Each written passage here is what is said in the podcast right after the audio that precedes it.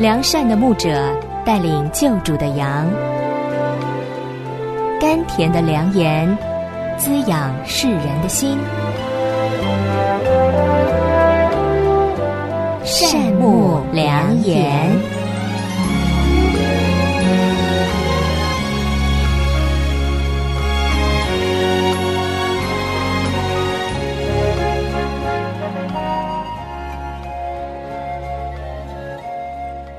亲爱的良友家人们，平安！又到了我们善牧良言节目的时间，我是你们的老朋友杨谦。当我们在向人传讲福音的时候，一定会遇到这样的情况：有的人会说，要把神的事情搞明白了再信。我们呢，也会尝试着表述基督信仰的真谛，比如神对基督徒的预定和拣选。在这个过程中，你会发现。神的奥秘并不是靠人的知识和智慧所能领受的。在今天的善牧良言节目里，江平安牧师会透过圣经《哥林多前书》里保罗的看见，来引导大家感知神的大能、神的奥秘。在他看来，基督信仰是经得起思考和论证的。神的奥秘并不复杂。是可以靠着主去经历和见证的。下面就让我们一起来思考神的奥秘究竟是什么，十字架救恩的奥秘究竟是什么？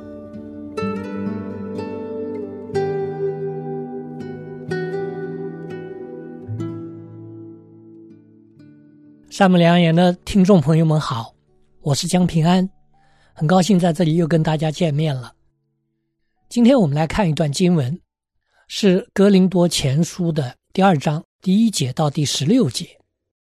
我先来为大家读一下这一段的经文，《格林多前书》第二章第一节：弟兄们，我从前到你们那里去，并没有用高言大志对你们宣传神的奥秘，因为我曾定了主意，在你们中间不知道别的。只知道耶稣基督，并他定十字架。我在你们那里又软弱又惧怕，又甚战惊。我说的话讲的道，不是用智慧委婉的言语，乃是用圣灵和大能的明证，叫你们的信不在乎人的智慧，只在乎神的大能。然而，在完全的人中，我们也讲智慧，但不是这世上的智慧。也不是这世上有权有位将要败亡之人的智慧，我们所讲的，乃是从前所隐藏神奥秘的智慧，就是神在万事以前预定使我们得荣耀的。这智慧，世上有权有位的人没有一个知道的，他们若知道，就不把荣耀的主钉在十字架上了。如经上所记。神为爱他的人所预备的，是眼睛未曾看见，耳朵未曾听见，人心也未曾想到的。只有神借着圣灵向我们显明了，因为圣灵参透万事，就是神奥秘的事也参透了。除了在人里头的灵，谁知道神的事？像这样，除了神的灵，也没有人知道神的事。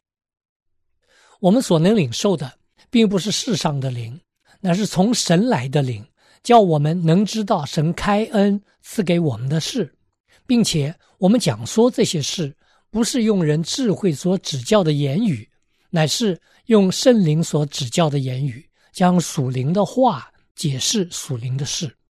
然而属血气的人不领会神圣灵的事，反倒以为愚拙，并且不能知道。因为这些事唯有属灵的人才能看透，免得有人说你们是奉我的名受洗。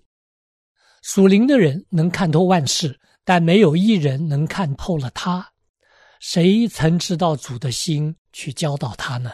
但我们是有基督的心了。我们刚才读的经文里边有一个词一直在重复，就是奥秘，奥秘。那我们今天就来谈一谈简单的奥秘。奥秘往往是宗教的一部分，任何一个宗教信仰似乎都有点神秘，也被人们称为奥秘。这种奥秘往往给人一种非常玄妙、难以明白的感觉。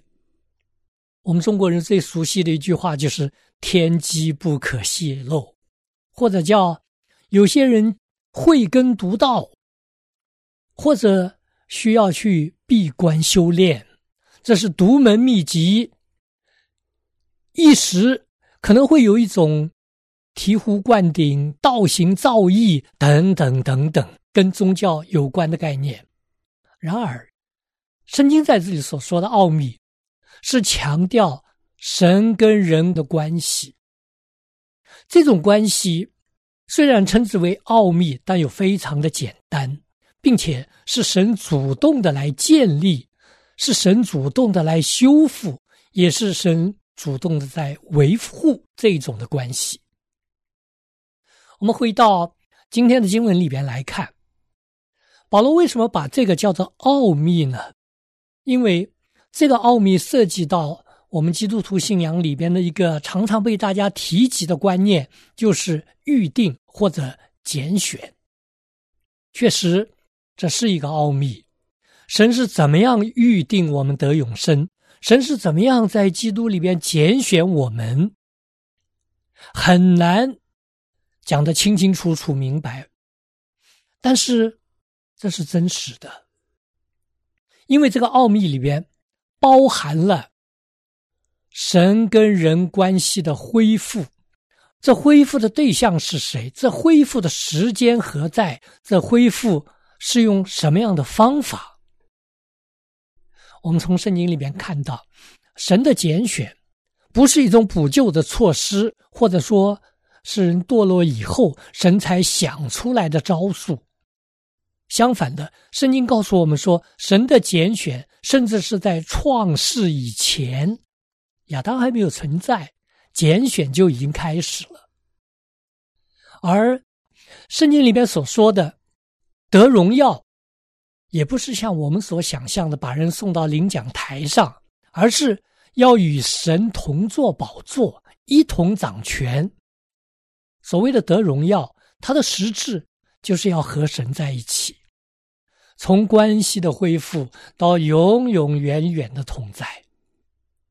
所以在保罗讲到拣选、讲到预定的时候，他这样说：“他说，弟兄们，从前我到你们那里去，并没有用。”高言大志对你们宣传神的奥秘，他没有用那些听不懂的话，没有让人听了以后特别不明白，觉得我慧根不够。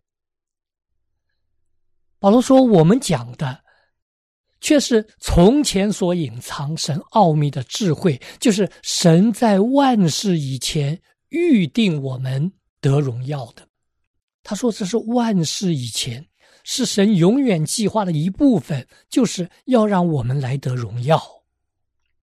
因此，在保罗提到这个奥秘的时候，他自己也为之震撼，为之赞叹。他说：“神为爱他的人所预备的，是眼睛未曾看见，耳朵未曾听见，人心也未曾想到的。”那意思就是。我们今天的心思、我们的智慧、我们的经历，没有办法完完全全的明白神为什么爱我们，神如何爱我们，以及神将来为我们所预备的是什么。因此，保罗说这是奥秘。然而，这个奥秘又不是我们完全无法去领受的，这奥秘。说起来非常的深奥，但同时间呢又非常的简单。保罗说，在完全的人中，这完全的人就是指比较成熟的人，在基督里有了长进的人，在基督耶稣里边慢慢的越来越懂得神的心意的人。他说，在这样的人中间，我们也讲智慧。但是这个智慧呢，不是这世上的智慧。世界上人很多讲智慧，无非是告诉你用什么样的方式去升官、去发财、去走红、去得人的夸奖、点赞但是他说，我们讲的智慧，不是属于这一种的，也不是那种世上有权有位将要败亡之人的智慧。世上的很多人讲智慧，其实最后他们自己都要败亡。而这个智慧呢，世上有权有位的人没有一个知道的。如果他们知道，就不把荣耀的主钉在十字架上了。借着这样一个沟通，保罗慢慢慢慢的将智慧的中心、智慧的实质展现出来。这就是荣耀的主耶稣基督。神奥秘的智慧是与荣耀的主紧密相连的，而一个成熟的人是因信定十字架的救主而成。在基督徒信仰的心路历程上，虽然每个人所经历的不一样，每个人接受救恩的缘由不完全相同，有些人可能是从理性开始的。有些人可能是从经历开始的，但是至终使人得救的是那一位钉十字架的荣耀救主。所以保罗，他到了第二节的时候就强调：“我曾定了主意，在你们中间不知道别的，只知道耶稣基督，并他钉十字架。”其实保罗并不是不知道别的，他知道的太多了。他是一位学者，他是一位非常出色的罗马公民、犹太人，同时又是了解希腊文化的人。他懂得军事，他懂得政治，他懂得文艺，他甚至懂得体育和军事。但是他说：“我在你们中间。”这封书信是写给哥林多的教会的，哥林多这个地方也汇集了各种各样的人。但是保罗说：“我在你们中间不知道别的。”他强调的是：“我宁愿什么都不说，我宁愿什么都不在这里讨论，但是我愿意只知道一件事情，就是耶稣基督并他钉十字架，因为。”只有当人明白耶稣基督定十字架，才能了解神的公义是什么，才能知道神为什么要审判罪恶。只有了解耶稣基督定十字架，才能够知道什么是神的赦免。唯有耶稣基督定十字架，才能宣告罪人无罪，才能恢复神和人的关系。因此。人人都能够明白，人人也应该去明白这样一个非常简单的奥秘，因为这个奥秘是指出了人得救的唯一的方法。然而，这个奥秘不是人的智慧能够去琢磨明了的，唯有相信、接受耶稣基督去做我生命的救主，才能够。经历到生命的改变，才能够去见证、去体验这位复活救主的真实。很多年来，我一直向许多来自国内的同胞们传福音。一开始的时候，很多人用理性去思考，因为最早的时候，我面对的是国内出来的许多的知识分子，许多的知识精英。他们大部分到这里来都是来读 PhD，甚至呢是来做博士后的。他们很会思想，他们很会去想这个信仰，基督徒的信仰是否有道理，是否够逻辑，是否跟科学没有冲突。他们会想很多，当然有时候我们也引导他们去思想。让他们能够感受到，基督徒的信仰不是那种天方夜谭或者空穴来风的东西。我们的信仰是经得起考验的，经得起你的理性思考，经得起你方方面面的判断，甚至经得起今天所有科学证据的验证。我们这一批的知识分子有很好的互动对话，往往用不了多久，他们就会说：“啊，我现在已经不是一个无神论者了。我知道一定有一位创造主，否则世界不会如此，不会这样的有规律，不会这样的充满好多好多的奇妙，是我们今天学科学的人，已经是科学博士的人都感到赞叹的。”而这些东西不可能是自然而然、非常非常机遇巧合的形成的。但是接下来，他们就会思想：哪一种的信仰才是真实的呢？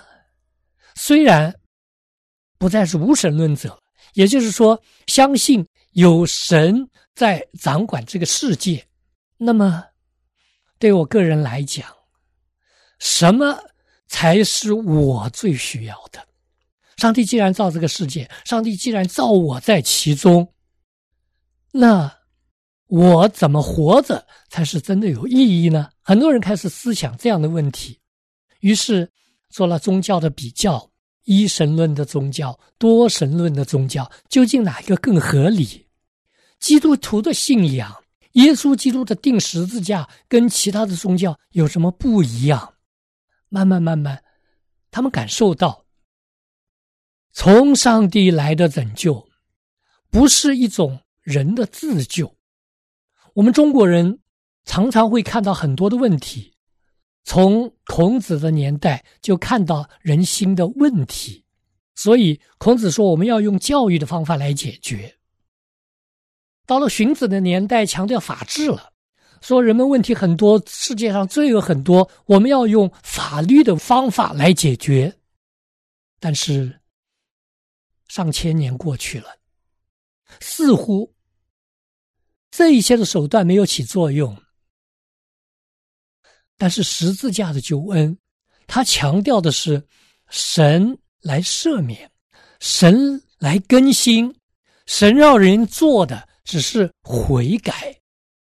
保罗说：“我说的话、讲的道，不是用智慧委婉的言语，乃是用圣灵和大能的明证，叫你们的信不在乎神的人的智慧，只在乎神的大能。”我们说悔改有两方面的意义：第一是人向神转回，转回不是马上就来改变我的行为，改变行为确实很要紧。那是后面的一步，而第一步是人向神转回，承认自己无力，承认自己无能，求神来开启我的心。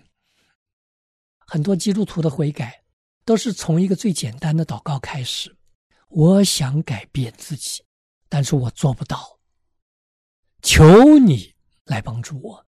如果你是一位真实的神。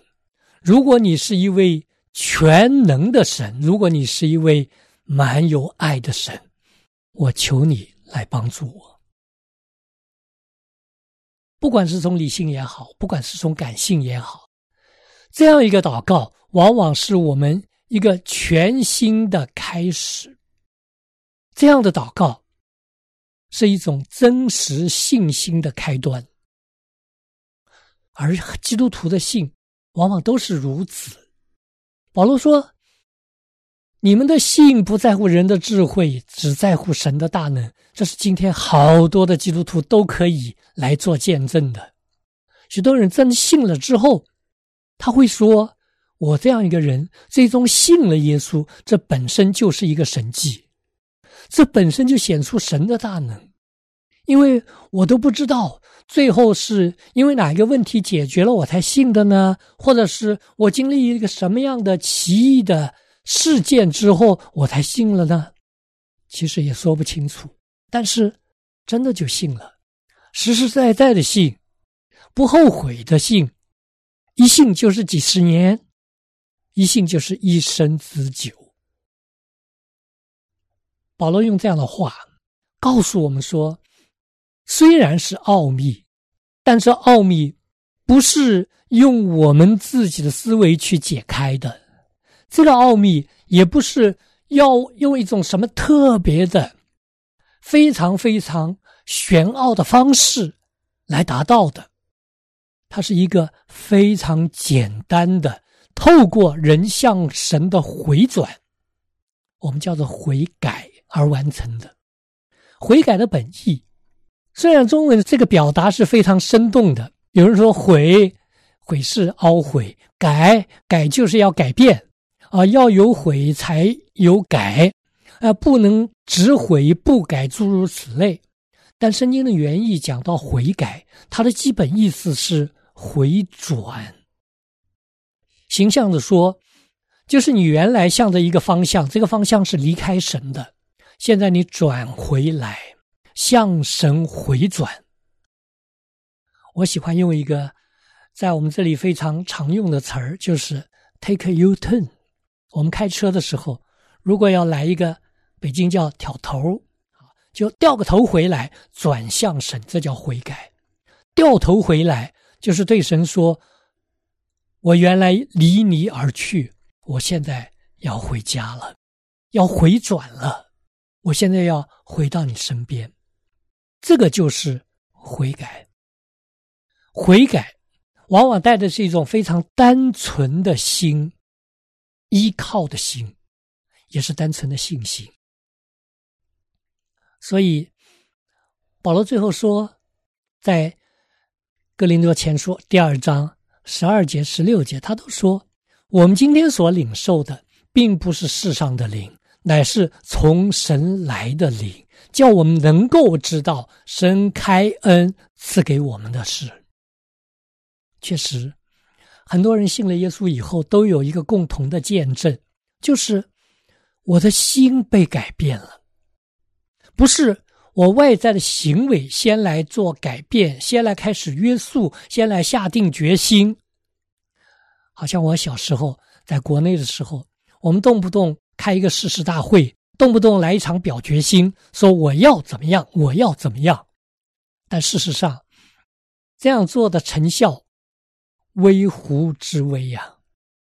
多少次的誓师大会也不能改变人的心，多少次的立定心智也不能真的行善，从里面行。而这种心意更新的原因，是因为我们领受了神的灵，而这种心意更新的结果呢，是让人有了基督的心。这种从里到外的改变。就使得基督徒愿意，也能够去遵行神的话。当然，对一个已经信了主的人来说，最重要的经历就是每一天去经历圣灵的作为，可以有能力来改变自己，可以有能力胜过各样的试探，不是表面的克制，不是表面的做作，而是。在喜乐中去体会一种真自由的实际，因为基督徒信仰的美善都是从里到外产生的。我们不是努力的去做基督徒，努力的去为主做工，而是每天求主使我们有基督的心，使我能够被他所用。保罗说。谁曾知道主的心去教导他呢？但我们是有基督的心了。这个基督的心，英文翻成 “the mind of Christ”，就是我的心思，我每天所想的和基督一样了。谁能够想的跟基督一样呢？就是因为神把他的灵赐给了我们。当我们信的时候。我们从主那里得的最大的一个礼物，就是他把他的灵给了我们。更通俗的讲，就是他把他自己给了我们。他是怎么给的？他为什么要给？这是奥秘。我知道这是奥秘，你也知道这是奥秘。但这个奥秘很简单，你可以去经历，你可以去实行的一个奥秘。所以，弟兄姐妹们、听众朋友们，你是否经历到这种从里面来的更新呢？如果你经历了，你就知道基督徒信仰最最重要的是什么了。不是我拼命的去做，不是我努力的克制要去做改变。今天的教会也是如此，不是我们每天要去忙碌，而是我们需要多一点的祷告，少一点的魔化。多一点的谦卑，少一点的固执；多一点的感恩，少一点的抱怨；多一点的接纳，少一点的论断。靠着主，不是一句非常抽象的话，而是非常实际的回转向神。因为我们都是蒙恩，我们都是蒙拣选的人。都是神开恩赐给我们智慧的人，都是可以去经历、可以去见证神那一个又简单但又充满恩典的智慧的人。求主帮助我们，我们来祷告。天父，我们感谢你，谢谢你赐给我们如此的智慧，也赐给我们有一个敬畏你的开端，因为。敬畏耶和华才是智慧的开端，让我们在这智慧中不断向你回转，在这样的智慧中不断更深的认识你，也见证你自己生命的大能和在我们身上每一天的恩典和怜悯。垂听我们的祷告，奉耶稣基督圣名，阿门。